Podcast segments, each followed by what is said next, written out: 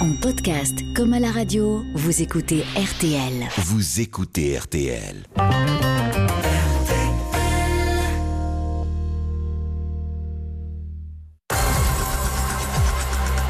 Bonsoir à tous et à toutes. Euh, merci d'être au rendez-vous de l'heure du crime. Demain, cela fera six mois, jour pour jour, que Sophie Le Tan, une jeune étudiante de Strasbourg, a disparu subitement le jour de ses 20 ans, le 7 septembre dernier. En effet, elle devait visiter un appartement à louer qu'elle avait repéré dans un journal de petites annonces.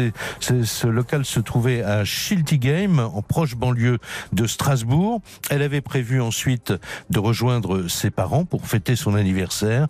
Et 12 jours après sa disparition, la police a pu remonter la piste de celui qui avait passé l'annonce, Jean-Marc Reiser, un homme au profil inquiétant, lourdement condamné dans le passé pour des affaires de viol et d'agression sexuelle.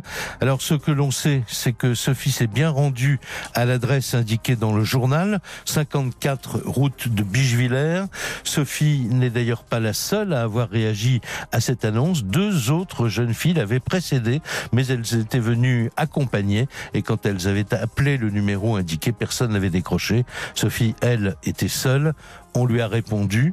Un voisin a assuré euh, qu'il avait vu la jeune femme se diriger vers l'ascenseur. Il était 9h30. Sophie ne répondra plus à partir de cette heure-là à aucun des SMS qui vont s'accumuler ce jour-là sur sa messagerie pour lui souhaiter un bon anniversaire. L'enquête, elle, se poursuit, bien sûr. Jean-Marc Reiser nie toujours toute implication dans cette disparition, mais la justice euh, vient de refuser, euh, c'était jeudi dernier, sa demande de mise en liberté en estimant que des charges très graves pesaient sur lui. Nous allons faire le point dans un instant sur l'enquête avec mes invités. 20h, 21h. Jacques Pradel sur RTL.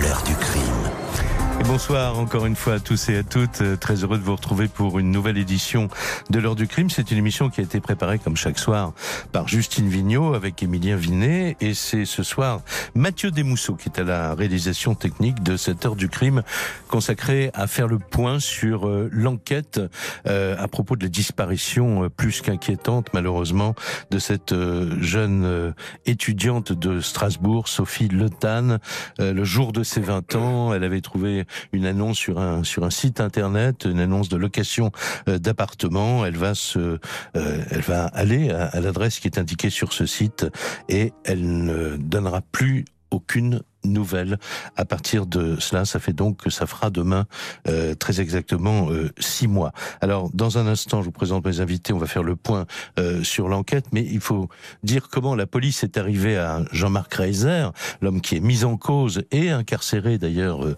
depuis euh, la mi-septembre dernier. En fait, le, le, numéro de téléphone qui paraissait sur le sur le site pour la location de cet appartement, ce numéro correspondait à une ligne prépayé et c'est ce qui a permis aux policiers d'identifier euh, Jean-Marc Reiser.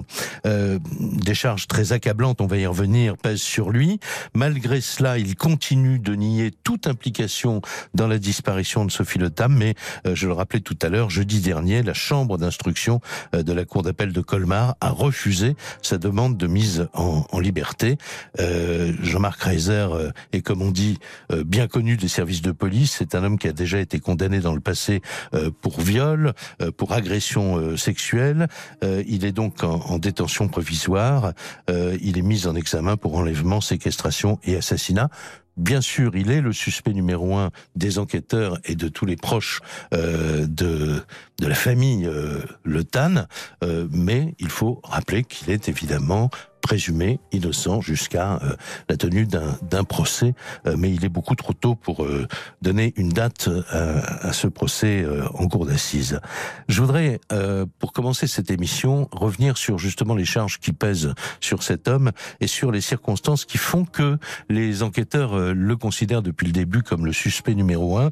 Écoutez les explications que donnait à ce propos notre correspondant dans la région à Strasbourg, Yannick Holland. C'était le 19 septembre dernier. Pour les enquêteurs, c'est clair, Jean-Marc Reiser avait imaginé un guet-apens pour attirer des jeunes filles sur son territoire de chasse. Une fausse annonce immobilière pour louer un appartement, un numéro de portable anonyme sur une carte prépayée. Ce quinquagénaire grand et costaud pouvait surveiller le lieu de rendez-vous de sa fenêtre, quelques mètres plus loin. Si les candidates étaient accompagnées, il ne se montrait pas, mais Sophie Le Tan était venue seule. Des traces de sang et son ADN ont été retrouvées dans l'appartement de Jean-Marc Reiser, mais face aux enquêteurs, il est resté muré dans le silence. Christophe Alain, directeur interrégional de la police judiciaire. L'ensemble des auditions ont été faites en présence de psychologues de la police judiciaire. Et effectivement, on a affaire à un profil euh, compliqué d'un individu qui n'a pas envie de participer ni d'aider les services de la justice à découvrir la vérité. L'homme avait déjà été condamné en 2003 à 15 ans de prison pour deux viols. Un de ses anciens avocats se souvient de cet homme très solitaire qui n'avait aucun ami mais qui était très déterminé. Jean-Marc Reiser avait également été le suspect numéro 1 mais acquitté faute de preuves dans une autre affaire de disparition en 1987 à Strasbourg. Une jeune commerciale de 23 ans qui n'avait plus donné aucun signe de vie un beau jour de septembre. Le dernier client à qui elle avait rendu visite était Jean-Marc Reiser. Alors, nous allons faire le point sur euh, l'enquête dans un instant avec vous, euh, Maître Gérard Velzer. Bonsoir. Bonsoir. Euh, Maître Velzer est du barreau d'Épinal. Il est l'avocat des parents de, de Sophie Le Tan. On va parler de l'enquête et on va parler aussi ce soir de ce formidable mouvement de solidarité qui entoure, si j'ose dire, je ne sais pas si c'est le mot qu'il faut employer, mais qui entoure les proches, les parents, les, les très proches de Sophie Le Tan. ce mouvement est animé par deux personnes qui sont euh, avec nous. Il y a beaucoup de monde hein, avec eux, bien sûr, parce que c'est un mouvement euh, vraiment citoyen. Euh, euh, Radija Aradbi, bonsoir. Bonsoir. Hein, c'est vous qui avez euh, monté, si j'ose dire, ce comité de, de soutien avec euh, avec d'autres oui. euh, et qui organisait à la fois des, des marches de soutien, mais également des recherches sur le terrain. On va en reparler avec vous dans un instant. Et puis Laurent euh, Tradvanmang, le cousin de Sophie. Bonsoir, monsieur. Bonsoir. Vous avez déjà participé à une émission qu'on avait organisée sur sur cette affaire. Oui. Je, je, voudrais d'ailleurs vous donner la parole à, avant Maître Velzer. Bon, on l'a rappelé, euh, jeudi dernier, la justice a refusé la, mise en liberté, euh, la remise en liberté de, Jean-Marc Reiser. Vous, comment vous vivez cette situation auprès des, des tout proches de, Le Tan et de sa et de ses parents notamment? Très difficile, très très difficile. Euh, la, famille le, le, vit, le vit très mal cette demande de mise en liberté.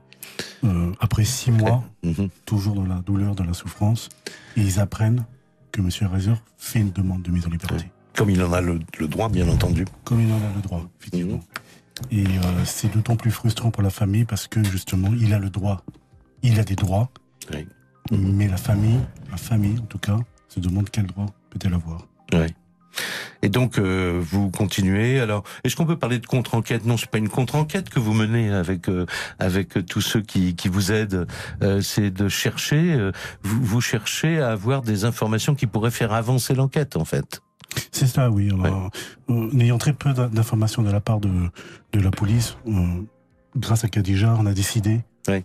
avec le groupe de notre côté de faire des recherches en espérant trouver quelque chose qui puisse avancer dans l'enquête. Oui. Et alors vous avez, Radija, euh, tous les, toutes les semaines un rendez-vous, euh, vous faites des points euh, oui. réguliers avec ceux qui vous entourent? Oui, on a une organisation qui est structurée. au départ, c'était c'était parti d'une attention spontanée. Mhm. Mm -hmm. Ensuite, rapidement, ben, on a vu que notre action était nécessaire sur le terrain parce qu'il y avait un réel réellement qui est un, un vrai besoin de la famille. Lorsqu'on a rencontré dès le premier jour, Georges, que j'ai eu Laurent au téléphone, c'était c'était comme une évidence. Il fallait, c'est une mission finalement que que, je porte euh, vraiment euh, voilà et puis j'ai envie d'aller de les accompagner d'aller jusqu'au bout euh, donc on est on est très nombreux dans cette dans cette action on, ce qui donne ce qui, ce qui, donne, ce qui facilite en fait, ben on peut se relayer sur le terrain. Ça veut dire qu'on n'est pas, on n'est pas tout le temps présent. On a, on peut se, on peut se relayer. On est plusieurs à être effectivement sur le terrain, donc ce soit au niveau des recherches, mais et le gros manque aussi, ce que ce qu'on se rend compte finalement quand on découvre la vérité, la réalité de la vie, c'est que c'est qu'il y a un gros manque en fait par rapport à l'accompagnement psychologique et enfin l'accompagnement tout court parce que parce que il y a une grosse défaillance par rapport à ça. Euh, Laurent le dit le disait très bien. Euh, quels sont leurs droits? Quels sont quels sont qu'est-ce qu'une famille de victimes peut prétendre avoir comme, comme, comme accompagnement et comme droit? Mmh. et, euh, et, ça, c'est terrible ben, de découvrir la, la réalité euh, de la vie. Voilà. Mais en même temps, vous savez aussi que c'est un mouvement euh, qui est très important pour les pour les très proches. hein. Absolument. Euh, alors, maître maître Welzer, euh, c'est un mouvement qui n'est pas contre la justice. hein, on, est, on est bien d'accord. C'est un Pas du euh, tout. une démarche Moi, citoyenne qui accompagne l'enquête finalement. Tout à fait. Ouais. Jacques Pradel, moi, je, je voudrais déjà rendre hommage à ce mouvement.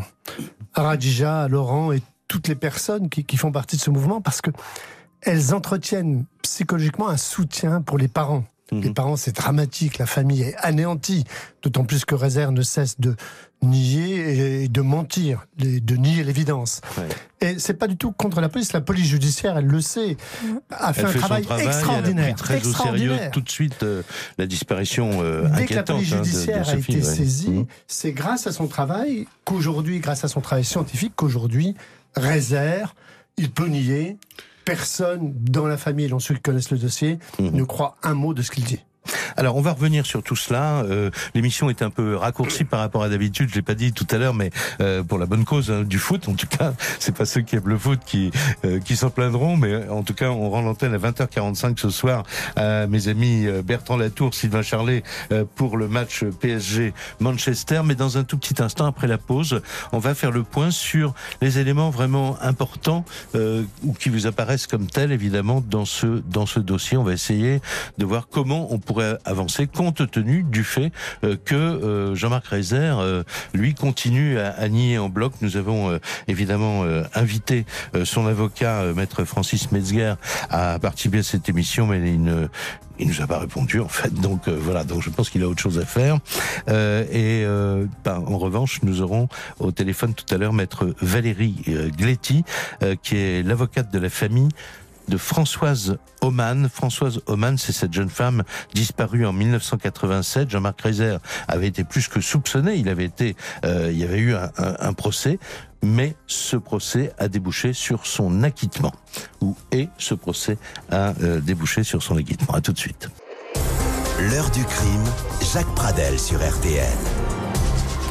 La disparition de Sophie Le Tan, je le disais tout à l'heure, demain, ça fera euh, six mois. Alors ça ne veut pas dire que euh, l'enquête euh, est, vide. Au contraire, il y a un grand nombre d'éléments qui ont été euh, réunis par les par les enquêteurs. Mais on a quelqu'un qui est le suspect numéro un, Jean-Marc Reiser, qui nie toute implication dans cette disparition. Et il faut bien le dire, même si c'est un détail macabre, on n'a pas trouvé le corps de Sophie. Et on sait que dans ce genre d'affaires, euh, très souvent, euh, quand on trouve le corps de la, de la victime, euh, eh bien, c'est un élément qui peut être très très important pour les suites, pour le développement de, de l'enquête compte tenu des progrès de la police scientifique. Alors, avant de vous demander, euh, maître, euh, euh, de, de, de, comment dire, de faire le point sur euh, sur sur cela, euh, sur l'enquête, je voudrais qu'on entende votre confrère, maître Francis Metzger. Bon, il est l'avocat de Jean-Marc Reiser. Là, on va entendre, parce qu'il n'a pas répondu à notre demande d'invitation, donc on va entendre un document qui est assez ancien, qui remonte au 27 septembre euh, 2018, mais il est intéressant parce que Olivier Bois, de la rédaction d'RTL, lui demandait d'expliquer dans quel état d'esprit était euh, justement son client, euh, déjà le principal euh, suspect. Écoutez sa réponse. Il a parlé, il a pris une position radicale et spontanément qui a consisté à dire qu'il n'est nullement impliqué dans la disparition de cette malheureuse jeune fille. Il l'a dit. Alors, il a l'impression d'être désigné par non seulement la rumeur, mais par les enquêteurs comme étant déjà un très très présumé coupable. Et il pense qu'il est fondamentalement prisonnier de son passé. Malgré les éléments qui pèsent contre lui, et vous, en tant qu'avocat, vous ne pouvez pas les ignorer totalement euh, quand même. Je les connais comme vous pouvez les connaître. Ces éléments, à mon avis, existent. Maintenant, euh, est-ce qu'ils désignent de façon aussi catégorique C'est à vérifier et je le vérifierai. Nous sommes au début d'un processus qui sera long. Nous aurons largement le temps de répondre à différentes questions que l'autorité judiciaire ne manquera pas de nous poser. Alors, euh, maître Gérard Welzer, maintenant le point sur où en est l'enquête. Si vous voulez, l'en- l'enquête aujourd'hui, les charges sont accablantes. J'entendais euh, l'avocat de Jean-Marc Rézère, qui est dans son rôle, nous dit ni, et il n'y a pas de souci, il est radical. En garde à vue, cela a été rendu public. On a présenté à Jean-Marc Rézère la photo de Sophie. Il a dit Je ne connais pas cette personne. Les policiers lui ont dit Est-ce que vous avez passé une annonce pour louer votre appartement? Non. Les policiers lui ont dit mais si on retrouvait l'ADN euh, de Sophie Le Tan chez vous, non, non, non, non, non, elle n'est jamais venue chez moi. Et puis, par la suite, lorsqu'il a pris connaissance du dossier, à ce moment-là, il s'est aperçu que, comme les policiers l'ont dit, comme Madame le procureur de la République l'avait dit lors d'une conférence de presse, l'ADN de Sophie est chez lui. Elle a été chez lui.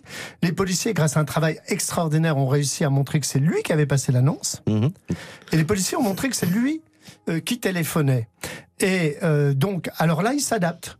Mhm. Et là, comme il est coincé, il dit Oh ben non, je l'ai rencontrée, euh, elle avait le doigt blessé, elle est venue chez moi. Voilà. Comme par hasard, elle est venue, Sophie Le Tan, le jour de ses 20 ans, est rentrée chez Jean-Marc Rézère. Elle n'en est jamais ressortie. Et les charges sont accablantes contre celui-ci. Alors évidemment, il y a le secret de, l'instruction. On peut pas mettre tout sur euh, tout ne peut pas être mis sur la place publique, mais simplement une indication. Si vous pouvez nous la donner. Euh, Qu'est-ce qu'on a trouvé euh, chez Jean-Marc Reiser comme élément vraiment accablant? C'est-à-dire quand on dit du sang, ça peut être une goutte de sang, on peut saigner du nez, on peut avoir bon. Là, on dit que les policiers ont utilisé des moyens de police scientifique, évidemment, et notamment un procédé qui permet de mettre en évidence des traces de sang, même quand elles ont été euh, nettoyées, lavées. Euh, Si vous voulez, il a été rendu public le fait que Jean-Marc Rézère disait non, non, elle n'est pas venue chez moi. On a retrouvé l'ADN de Sophie. Pourquoi? Jean-Marc Rézère avait nettoyé son appartement. Il avait été jusqu'à nettoyer à l'eau de Javel les siphons de sa douche, les siphons de euh, sa salle de bain. Et grâce au Blue Star, qui est un procédé technique mhm. qui permet à la PJ, aux investigateurs, eh bien, le Blue Star a mis en évidence beaucoup de sang. Énormément de sang qui ne correspondent absolument pas au petit doigt qu'aurait eu Sophie. Voilà. Et sur les analyses, vous me permettez, je vous dis ce qui a été rendu public oui, sur le bien reste. sûr, ben ça c'est évident. Sur le reste, euh, mais voyez-vous, le procès aurait lieu aujourd'hui que déjà les charges sont accablantes. Ouais. Alors on a dit aussi qu'il avait hébergé une jeune Nigériane, on en a parlé dans la euh, dans la presse, qui euh, s'était enfuie, qui avait peur. Elle, elle est dans le dossier quelque part cette jeune femme.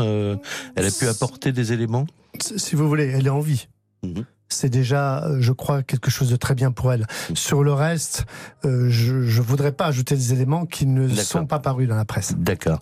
Et on a dit aussi qu'il y avait un autre ADN féminin qui avait été trouvé chez. Euh, oui, qu'on n'a pas identifié. Même, même, il n'est pas identifié, donc euh, on, on ne sait rien. Il y a en ce moment, la PJ continue à faire un énorme travail. Mhm. Il y a des diligences techniques qui sont faites, dont je ne peux pas vous parler. Bien sûr. Et euh, la famille a confiance. Le, le groupe, chacun est dans son rôle. Le groupe citoyen, vous savez, Mhm. heureusement qu'ils sont là pour la psychologie, pour l'aide euh, à la famille. La maman, le papa. euh, je les ai vus le jour de la demande de mise en liberté de Monsieur Rezer, qui a tous les. Il a le droit de demander sa liberté. Il a le droit aussi de dire à la cour d'appel, je suis innocent. Vous savez, un accusé, ça a le droit de mentir. hein. Mhm. Un- une mise en examen, ça a le droit de mentir. Et là, vous savez, pour Monsieur Rezer, moi, je n'en attends rien. Lui, quand on lui montre une feuille blanche, il dit c'est noir. Quand on lui montre une feuille noire, il dit c'est blanc. Il mentira toujours. Alors, on va faire une pause parce que je voudrais qu'on garde euh, pas mal de, de temps dans un instant après la pause avec euh, Laurent euh, Tran Van Mang et avec euh, euh, Radija euh, Aradbi pour que vous nous parliez de ce que vous espérez de, de vos recherches. On va être amené à parler aussi de la personnalité de Jean-Marc Rézère, quelqu'un qui connaît bien la nature et qui connaît bien un certain nombre de d'endroits que vous euh, explorez, si j'ose dire, avec euh, tous ceux qui se joignent à ce mouvement pour essayer de trouver des indices qui puissent faire avancer l'enquête. On en parle dans un instant. RTL.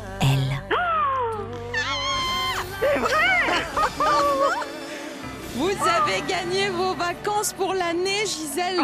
Ça me fait plaisir, vraiment, elles n'étaient pas encore tombées. et ça me fait vraiment plaisir. RTL, on a tellement de choses à vous offrir. L'heure du crime sur RTL. Ce soir, dans l'heure du crime, nous faisons le point avec maître Gérard Velzer, avec euh, Laurent Tran Van Mang et avec euh, Radija Aradbi euh, du comité de, soutien qui anime ce collectif dont on va parler maintenant. Nous faisons le point sur sur l'enquête, sur les espoirs, sur l'état d'esprit évidemment qui est très difficile hein, de, la famille qui souffre vraiment. On en parlait il y a, il y a un petit instant en- ensemble. Ils se sentent un peu, je sais pas, on peut dire quoi, largués, peut-être pas assez informés, c'est ça, euh, Laurent Tout, tout à fait, tout à fait. Ils, Ouais. se sentent, ils se sentent perdus. Ouais. Euh, après, après ce qui s'est passé après six mois, leur, leur famille est complètement détruite, dans la douleur, dans la souffrance, et euh, ils sont, ils sont plus heureux. Ils pourraient plus jamais être heureux comme avant. Oui, bien sûr. Et euh, heureusement qu'il y a ce groupe-là, parce qu'ils se rattachent à ce groupe. Bien sûr, ils n'ont pas d'informations de la part de la police, ce qui est normal.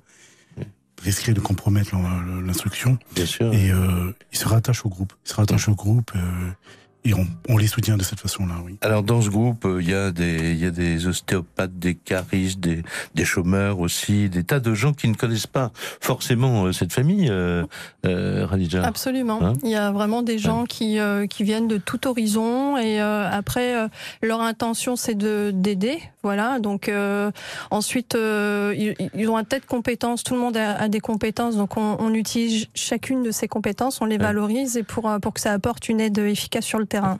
Alors vous avez quand même mené une sorte d'enquête, euh, si j'ose dire, mais je sais que le, Ouais, ce, le- ce mot énerve les enquêteurs Oui, officiels. sais. On va pas les énerver, mais disons que vous êtes dit, il faut qu'on trouve des gens peut-être. Vous avez contacté des gens qui connaissaient Jean-Marc Reiser, parce que vous vouliez savoir, mais quels sont les coins que ce type fréquentait. Euh, Et vous avez découvert des choses de ce côté-là Oui. où vous pensez avoir fait une sorte de liste des endroits euh, qu'il a- connaît particulièrement bien où il aurait pu dissimuler le corps. Absolument. On a, on a d'abord euh, fonctionné par logique. On s'est dit qu'on allait chercher avant tout euh, proche, proche de son domicile, euh, rue Perle. En fait, les recherches ont commencé là-bas. Ouais. Et euh, on a, enfin, agrandi le rayon et euh, jusqu'à jusqu'à un moment donné effectivement partir sur des sur des euh, sur des pistes euh, enfin sérieuses il y a des gens cette page Facebook nous permet d'avoir en fait un, un- une messagerie donc les gens viennent plus facilement on n'est pas des Mhm. enquêteurs Comment elle s'intitule cette page mobilisation pour retrouver Sophie Le Tan D'accord. voilà. Mhm. Et, et donc les gens ont ce, ce sentiment. Voilà, on est on est des citoyens lambda, donc ils ont peut-être cette facilité-là de venir vers nous plutôt que voilà pas déranger la police. Ils veulent pas déranger la police avec des, des, des, des- des suppositions ou. Bien des sûr. endroits. Enfin voilà. Oui. Donc euh, du coup euh, là on retourne le week-end du 17 euh, 17 mars sur Meisenthal. euh, voilà parce qu'on a eu des indications de de- de- de- d'amis d'enfance euh, de Reiser avec euh, qui l'a côtoyé, etc. Oui. Donc euh, on espère, on espère euh, vraiment, euh, voilà, enfin pouvoir euh, pouvoir aussi faire participer les gens locaux parce que notre, notre désir aussi c'est de, de- que tout le monde puisse puisse Mhm. euh, puisse euh, intervenir et, et participer aux recherches. Donc euh, donc voilà, on sera. Et, et Laurent, vous, vous pensez par exemple, ça, ça peut, c'est difficile à prévoir, hein, bien sûr, mais vous espérez ça que quelqu'un vous donne une vraie piste à un moment, euh, volontairement ou involontairement? Je, je suis persuadé, la famille est persuadée qu'à un moment donné, on, on trouvera une information ou quelque chose qui permettra de, de, de, de tout élucider par, par effet boule de neige ou Mhm. domino. Euh, on trouve, je suis persuadé qu'on trouvera quelque chose qui permettra d'a- d'avancer. Mhm. Euh, et nous, nous continuons toujours, donc même après six mois et le temps qu'il faudra, Oui. euh, de chercher pour chercher, oui. Alors, euh, justement, on parlait de la page Facebook. Vous annoncez euh, une, une marche solidaire qui va avoir lieu là dans quelques jours, euh, samedi euh, samedi prochain, à Cernay. Alors, Cernay, c'est parce que Sophie Le Tan est de Cernay. Oui. Hein Oui, oui. Et, euh, et c'est vrai qu'on avait, on avait organisé, enfin la ville de Schiltigheim avait organisé une marche solidaire euh, ben, le, le week-end suivant l'arrestation euh, de, de Jean-Marc Reiser. Enfin voilà, c'était, c'était à une période où, où euh, tout le monde, tout le monde était un peu à fleur de peau. Donc, euh, donc on a, on a organisé ça avec la ville de Schiltigheim. Il y avait énormément de monde ce jour-là, et euh, on a voulu marquer le coup également parce que effectivement, ça représente six mois. Six mois, c'est énorme. Six mois Mhm. sans, sans réponse. Et c'est aussi, c'est une date symbolique également parce qu'elle correspond au week-end des, des droits, des, des droits de la femme. Et euh, voilà, donc c'est pour ça qu'on a choisi euh, cette date-là. La, la ville de Cernay euh, nous accompagne également dans cette, euh, dans cette organisation-là. Alors, Voilà. question maintenant qui s'adresse aussi à vous tous, hein, bien sûr, Laurent, mais, mais aussi euh, Maître Gérard Welzer. Je voudrais qu'on parle de la personnalité de Jean-Marc Reiser, en tout cas ce qu'on en connaît aujourd'hui, parce que euh, c'est vrai que il a un lourd passé judiciaire, ça on va y revenir dans, dans, dans tout à l'heure, euh, avec euh, euh, Maître Gletti, qui a été l'avocate dans ce procès euh, qui a débouché sur l'acquittement euh, de, Jean-Marc Reiser, euh, donc la, disparition de Françoise Oman. Mais c'est quelqu'un qui faisait des études, c'est quelqu'un qui avait des amis, que vous l'avez rappelé. Quel est le portrait qu'on vous fait de cet homme? Et pourquoi il connaît si bien la nature? Il, était, son, père, son père était bûcheron. Euh, il a été, il a grandi, il a été élevé dans la dans la forêt, dans la nature. Il connaît très bien donc euh, la forêt. Euh, c'est un personnage. Enfin, lorsque lorsqu'on l'a pris, lorsqu'on la police l'a capturé, on, a, on, a, on espérait de retrouver Sophie immédiatement. Mm. C'était notre la famille, c'était le premier réflexe, évidemment, la première pensée.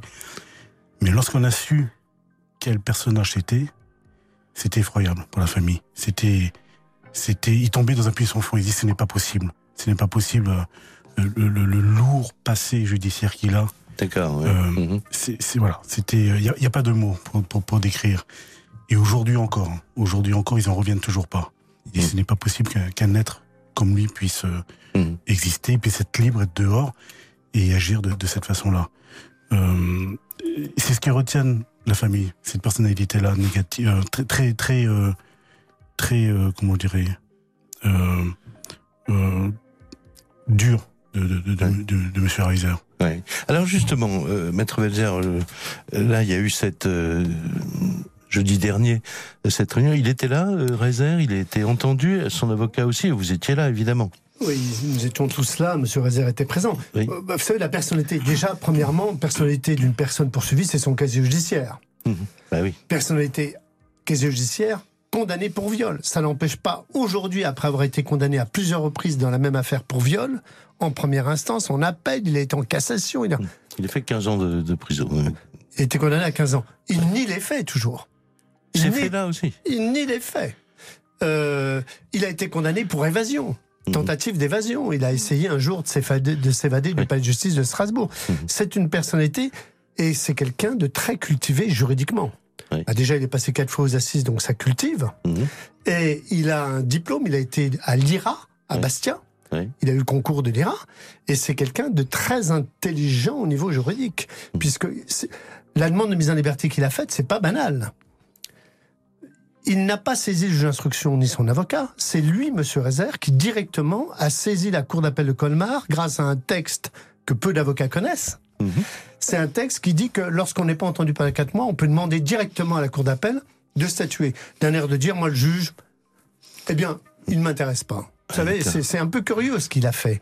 Et la cour d'appel a donné la juste réponse. Mmh. C'est une personnalité qui est passé aux assises, on va l'entendre avec la consoeur, oui, pour la bah, famille Oman. Il a été Mhm. acquitté. C'est la vérité judiciaire. Elle nous dira euh, Oui. ce qu'elle en pense.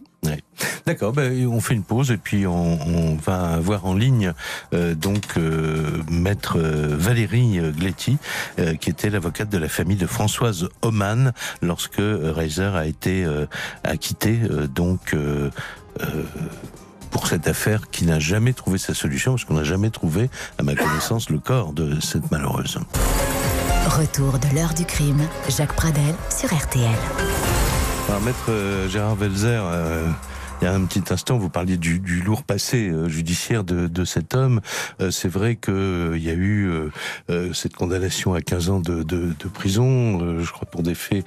euh, il, a été condamné en 2001 et, et en 2003, en fait, euh, avec euh, système d'a- d'appel pour des choses très graves, évidemment, viol d'une autostoppeuse allemande, euh, viol répété sur euh, une de ses une de ses compagnes. Puis il y avait eu un épisode très très étrange en 97, 1997, euh, un banal je crois, euh, routier, et euh, les gendarmes, je crois, lui avaient fait ouvrir sa voiture, son coffre, quoi. On avait découvert des choses étranges. Oui, absolument. Il y avait des produits pour endormir, euh, il y avait des, masques, enfin, il y avait des choses très étranges. Oui, il y avait euh, notamment une sorte de catalogue euh, de photos avec des femmes endormies dont on n'a jamais su si elles étaient endormies ou, ou mortes finalement, mais euh, bon. il y avait ce euh, catalogue. ouais. Mhm. Et, et ces produits aussi, euh, genre euh, drogue du violeur. Euh, et puis après, il a été condamné euh, plus tard euh, pour euh, des, des cambriolages euh, de cabinets vétérinaires. On se dit mais qu'est-ce que ça vient faire là-dedans? Il y a une raison? Alors, euh, il a été condamné pour cela. Il, supposition, ouais. il- il est certain qu'à l'époque, les magistrats qui l'ont condamné, s'ils avaient su ce qu'allait devenir après ce qu'allait faire euh, Jean-Marc Rézère ou ce dont il allait être accusé, Mhm. euh, les magistrats auraient, se- auraient réagi certainement plus sévèrement. Oui, voilà, parce que euh, il y a des produits vétérinaires qui sont utilisés notamment pour calmer des, des chevaux ou des, des bovins, qui utilisés sur sur l'homme peuvent avoir le même effet que la drogue du violeur pour pour aller vite, quoi. En Ça fait, peut hein. endormir. Voilà. Alors, maintenant, on va remonter encore plus loin dans le passé. 1987. 1987, c'est la disparition d'une jeune femme de 23 ans, le 8 septembre 1987. Elle s'appelle Françoise Oman. Euh, c'est un dossier donc pour lequel Jean-Marc Rézère a été acquitté en, en 2001.